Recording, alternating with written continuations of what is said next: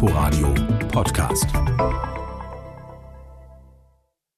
Am Mikrofon begrüßt sie Jakob Bauer. Abgedreht, das ist unser Kinomagazin, aber der Patient ist im Koma, jetzt schon seit Anfang November und, das wurde diese Woche klar, er wird das auch noch das ganze Jahr bleiben. Finanziell, klar, ist das ein Problem für die Kinos, aber auch langfristig hängt da ein Rattenschwanz an Dingen dran, die der Kinolandschaft wirklich schaden könnten, auch wenn der Betrieb irgendwann wieder normal läuft, denn an das Konzept Streaming First könnten sich die großen Verleiher vielleicht zu sehr gewöhnen. Das ist unser Thema heute in Abgedreht. Wir haben außerdem Reaktionen aus der Berliner Kinolandschaft zu den Lockdown-Verlängerungen und starten aber mit unseren Heimkinotipps der Woche. Anna Wollner. Eine verschwundene Frau in der niedersächsischen Provinz, ein Doppelmord in der Nähe, eine heillos überforderte Polizei und der Bruder des Opfers, dem die Hände gebunden sind. Das Geheimnis des Totenwaldes erzählt leicht fiktionalisiert von einem der spektakulärsten Kriminalfälle Niedersachsens. 1989 verschwindet die Schwester des Hamburger LKA-Chefs Thomas Bethke, gespielt von Matthias Brandt, spurlos. Er darf nicht ermitteln. Sind Sie eine Verbindung zwischen den Doppelmorden dem Verschwinden meiner Schwester? Da gibt's keinen. Na Glück bist du Polizeichef. Wirst dich schon finden. Über 30 Jahre dauert es, bis der grausame Mord aufgeklärt wird, weil Bethke hartnäckig bleibt und gegen alle Widerstände bis weit in der eigenen Rente ermittelt. Das Geheimnis des Totenwaldes erzählt in sechs Folgen aus der Perspektive der Hinterbliebenen. Die 240 Minuten fangen die Ungewissheit, das Leid und den Kummer der Familie über die drei Jahrzehnte ein, die immer wieder mit dem Versagen und Desinteresse der Polizei konfrontiert wird. Der Muff der alten Bundesrepublik hängt auch in den Bildern, spannend bis zur letzten Minute. Das Geheimnis des Totenwaldes als sechsteilige Miniserie in der ARD Mediathek. Mordfall Nummer 2 in dieser Woche kommt ein wenig glamouröser daher. Nicole Kidman hat sich nach dem Erfolg von Big Little Lies erneut mit dem Erfolgsproduzenten David E. Kelly zusammengetan und spielt hier unter der Regie von Susanne Bier an der Seite von Hugh Grant eine New Yorker Upper-Class-Frau, die sich noch nie in ihrem Leben über irgendetwas Sorgen machen musste, bis die Mutter eines Mitschülers ihres Sohnes brutal ermordet wird und ihr Mann verschwindet. Ich hatte eine klare Vorstellung vom perfekten Leben. Hier los? Grace, sie wurde tot aufgefunden. Was? Die Geschichte wird explodieren. Die sechsteilige Miniserie, die auf dem Roman Du hättest es wissen müssen basiert, hangelt sich von Cliffhanger zu Cliffhanger und schaut in die Abgründe der schönen und reichen in New York. Das ist solide inszeniert, berechnet, aber effektiv. The Undoing, ab Montag auf Sky. Mr. Nielsen hat die Ermordung von 15 Männern gestanden. Die Morde geschahen über einen Zeitraum von fünf Jahren. Wie wahrscheinlich ist es, dass Sie alle 15 Opfer identifizieren werden? Ähm, ich fürchte, ich erinnere mich nicht an Ihre Namen. Und nochmal Mord und Totschlag. Diesmal in der dreiteiligen True Crime Serie Death über den Serienmörder Dennis Death Nielsen, der Ende der 70er, Anfang der 80er Jahre in England über ein Dutzend Männer ermordet hat. In Death geht es nicht darum, den Mörder zu stellen. Nielsen wird schon in den ersten Minuten gefasst, verhaftet und gesteht. Es geht darum, ihn zu verstehen und seine Opfer zu ermitteln. Dabei gibt es drei Blickwinkel. Den von Nielsen selbst, den vom Detective, der ihn verhaftet und den seines Biografen.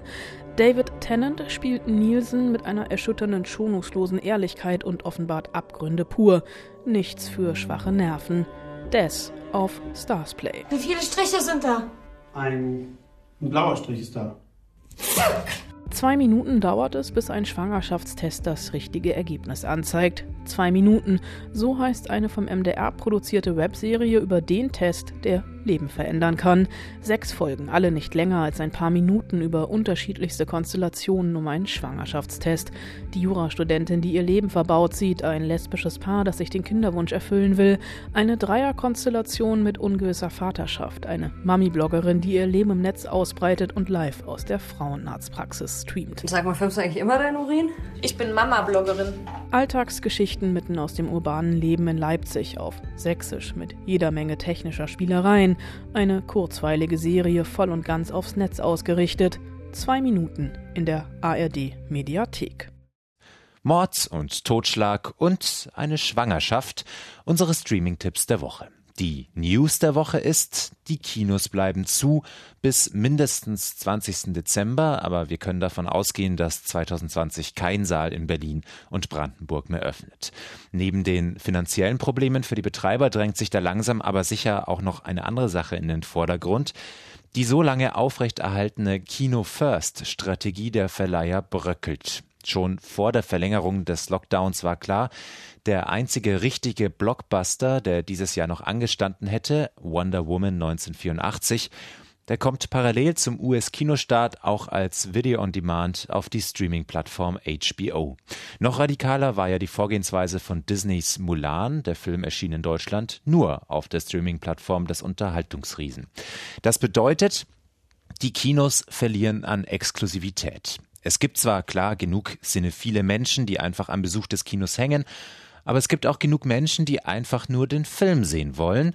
Und wenn die Verleiher auch nach der Pandemie ihre Großproduktionen parallel oder nur kurz nach Kinostart auf die Streaming-Plattformen bringen, dann könnte das langfristig zu immer weiter sinkenden Besucherzahlen führen. Außerdem ist es ja auch einfach so ein Statusding. Die Kinos verlieren an kulturellem Wert, wenn die Filme nicht mehr zuerst hier zu sehen sind. Christian Breuer von der Berliner York Kinogruppe sieht diese Gefahr auch, vor allem wenn es um die großen Blockbuster geht. Ein Film, der gerade in der Diskussion ist, ist James Bond.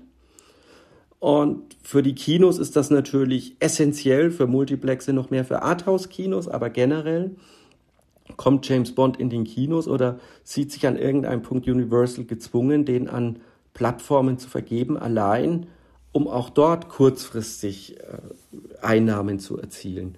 Und das wäre natürlich für einen Kinomarkt fatal, weil dann geht es nicht nur darum, dass uns dieser Film jetzt fehlt, sondern auch als Signal. Und das sorgt uns natürlich und von dem her muss man sagen, wenn man jetzt immer geht, was ist denn unser Schaden auch durch den Lockdown, ähm, dann geht es natürlich weit darüber hinaus um den Monat November oder Dezember oder vielleicht auch noch Januar in dem die Kinos geschlossen sind und in dem wir Folgekosten haben. Es geht darum, haben wir eine faire Chance, unsere Arbeit gleich weiterzumachen und das anzukurbeln. Und das ist natürlich sehr schwierig, aber ich bin gerade, was den Arthouse-Markt macht, nicht während der Pandemie, aber nach der Pandemie, durchaus zuversichtlich, dass da eine Erfordernis ist und dass auch die Menschen das gemeinsame Erleben vermissen und tatsächlich auch Kino die Orientierung bietet bei immer mehr Filmen. Also ich würde mal wetten, die Filme, die wir im Programm haben, die Masse würde die niemals online irgendwo entdecken, wenn sie nicht vorher eine Kinoauswertung hätten oder, worauf wir uns ja sehr freuen, bei einer Berlinale oder anderen Filmfestivals gestartet wären. Und das ist für uns gerade natürlich eine sehr große Sorge. Kann die Berlinale im Februar stattfinden? Es wäre ein schönes Signal, wenn die Kinos mit der Berlinale oder etwas vor der Berlinale wieder öffnen könnten. Dann wäre Filmthema, dann würde man auch wieder über Filme sprechen. Das wäre mir viel lieber, als dass man nur über die Corona-Pandemie spricht. Christian Breuer von der York Kinogruppe. Ein langfristiger Schaden für die Kinolandschaft ist möglich, aber er ist auch optimistisch, dass vor allem die Arthouse-Kinos weiterhin lebendige Filmzentren bleiben werden wenn sie denn wieder aufmachen. Dass der Lockdown jetzt verlängert wurde bis wahrscheinlich mindestens Ende des Jahres, das ist für Breuer zwar ein Problem, viel gefährlicher wäre für ihn und seine Kinos aber, wenn man die Häuser wieder auf und dann wenig später schon wieder zumachen würde. Also für uns wäre ein, ein dritter Lockdown kurz nach einem zweiten Lockdown wäre die absolute Katastrophe für unser Markt. Dann würden noch mehr Filme direkt zu Streaming-Plattformen geben. Dann würde letztlich Verleiher, Produzenten den Glauben in den Kinomarkt zu verlieren. Und das wäre dann wirklich katastrophal. Das Problem für die Kinos, wie vielleicht auch für Theater, ist ja, das ist im Zweifelsfall schnell geschlossen, dann mit einem großen Schmerz und Schock. Aber die Wiedereröffnung braucht Planbarkeit und Verlässlichkeit. Dahinter stehen ja Verleiher, die auch hohe Marketingbudgets verwenden für die Filme und die müssen mehrere Wochen vorab geplant werden. Und wenn ich jetzt von heute auf morgen aufmachen würde und das Publikum weiß nicht, welche Filme laufen oder kennen die nicht, dann kommt auch keiner. Das heißt, ähm, für uns, wir brauchen jetzt wieder einen Planungsvorlauf und haben vor allem die Angst, ähm, dass dann vielleicht sehr schnell danach wieder geschlossen wird. Das bringt uns auch nichts. Planbarkeit ist also das A und O für Christian Breuer, Vorstand der Gilde Deutsche Filmkunsttheater und Chef der Berliner York-Gruppe. Von welchen Komponenten hängt es für ihn also ab, ob er seine Kinos wieder öffnet? Aus meiner Sicht gibt es da eigentlich zwei Parameter, die entscheidend sind. Zum einen, dass nach Weihnachten die Zahlen nicht explodieren, das wäre natürlich Worst Case und zum anderen, dass nach Weihnachten mit den Impfen begonnen wird. Und wenn das der Fall ist, kann man nach meiner Überzeugung Kinos, Theater auch wieder öffnen, weil ich bin ganz sicher, die Wellen wurden jetzt nicht gebrochen, weil gerade Kinos und Theater geschlossen haben. Ähm, das mag einen klitzekleinen Beitrag haben, dass die Leute privat sich weniger treffen. Das ist gut. Wenn man dann aber das Schlimmste überstanden hat und das Schlimmste mit Corona-Pandemie meine ich in dem Fall tatsächlich Weihnachten und Silvester. Das ist das größte Risiko, das vor uns steht, weil die meisten Infektionen im Privaten sind und weil wir Familie oder Freunde treffen und bei aller Vorsicht, hoffentlich der meisten, idealerweise aller, werden da Informa Infektionen überhaupt nicht auszuschließen sein. Und deshalb hoffen wir, dass man dann zu Beginn des neuen Jahres sagen kann, ja, zum Beispiel Ende Januar, Anfang Februar öffnen wir die Kinos spätestens wieder. Besser früher natürlich. Sagt Christian Breuer von der York-Gruppe. Düstere Zeiten für die Kinos, aber es gibt auch Grund zur Freude. Diese Woche wurde der Deutsche Kurzfilmpreis verliehen. Das ist eine Veranstaltung, bei der es sich immer lohnt, ganz genau hinzuschauen. Denn Regisseure wie Wim Wenders, Tom Tikwa oder auch Werner Herzog haben den schon gewonnen, als sie noch ganz am Anfang ihrer Karriere standen. Die Verleihung fand in einer Mischung aus Vorort- und Internetveranstaltung statt und mein Kollege Hendrik Schröder hat zugeschaut. Meine sehr verehrten Damen und Herren, liebe Kolleginnen und Kollegen, liebe Nominierten und natürlich liebe Fans des kurzen Films. Willkommen zu Hause, willkommen zum Deutschen Kurzfilmpreis 2020. Ein bisschen seltsam sieht es anfangs schon aus, wie Moderator Tim Oliver Schulz durch das menschenleere Kino international schreitet und den Abend eröffnet. Nur er, Kulturstaatsministerin Monika Grütters und die Band Die höchste Eisenbahn, die zwischendurch mal Musik macht, sind vor Ort. Die Nominierten und Laudatoren und Jurymitglieder, darunter Kinobetreiber, Produzenten, Regisseure, sind per Zoom oder Videobotschaft zugeschaltet. Bevor es losgeht, erklärt Monika Grütters in einer etwas steifen, aber treffenden Rede erstmal, warum der Kurzfilm so wichtig ist. Gerade der Kurzfilm, eine Gattung, die ich besonders liebe, wagt sich dabei auf neues Terrain und stößt auch oft genug ästhetische Entwicklungen an. Er setzt auf Reduktion, oft natürlich auch auf das Experiment. 254 Filme sind insgesamt eingegangen, zwölf wurden nominiert. Die erste Kategorie Dokumentarfilme bis 30 Minuten. Es gewinnt Alturas von Roxana Reis, eine Dokumentation aus den Bergen Perus. Ein paar Sekunden werden eingespielt, ein Jurymitglied erklärt dann zu jedem Film, warum gerade der die Lola bekommt. In der Kategorie Spielfilm bis 10 Minuten gewinnt Meeting, eine so zur Zeit passende lustige Montage eines Online-Business-Gesprächs. Und Schauspielerin Anna Thalbach sagt warum. Im weltweiten Jahr des Home Homeoffice setzt Janis Alexander Kiefer dem Zoom-Meeting das Krönchen auf. Schmissige Dialoge mit komödiantisch perfektem Timing, gespielt von einem Ensemble, das nicht besser besetzt sein könnte. Futuristisch wird es bei der Kategorie Animationsfilm.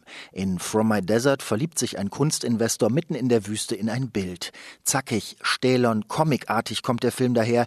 Es gewinnt aber Der natürliche Tod der Maus von Katharina Huber. Dann wird es fast gruselig.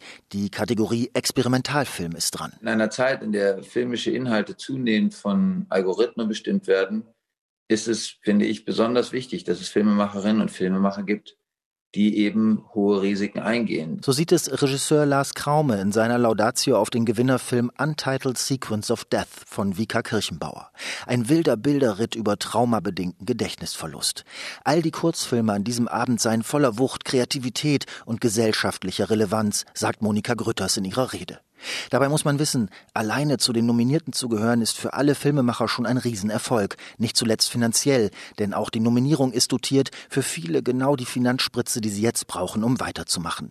275.000 Euro werden insgesamt an diesem Abend verteilt, sinnvoll ausgegebenes Geld. Der Deutsche Kurzfilmpreis wurde diese Woche vergeben. Hendrik Schröder berichtete. Und hier Mikrofon verabschiedet sich Jakob Bauer. Das war abgedreht für heute. Und nächste Woche hören Sie an dieser Stelle wieder meinen Kollegen Alexander Soyer. Bis dahin, ciao.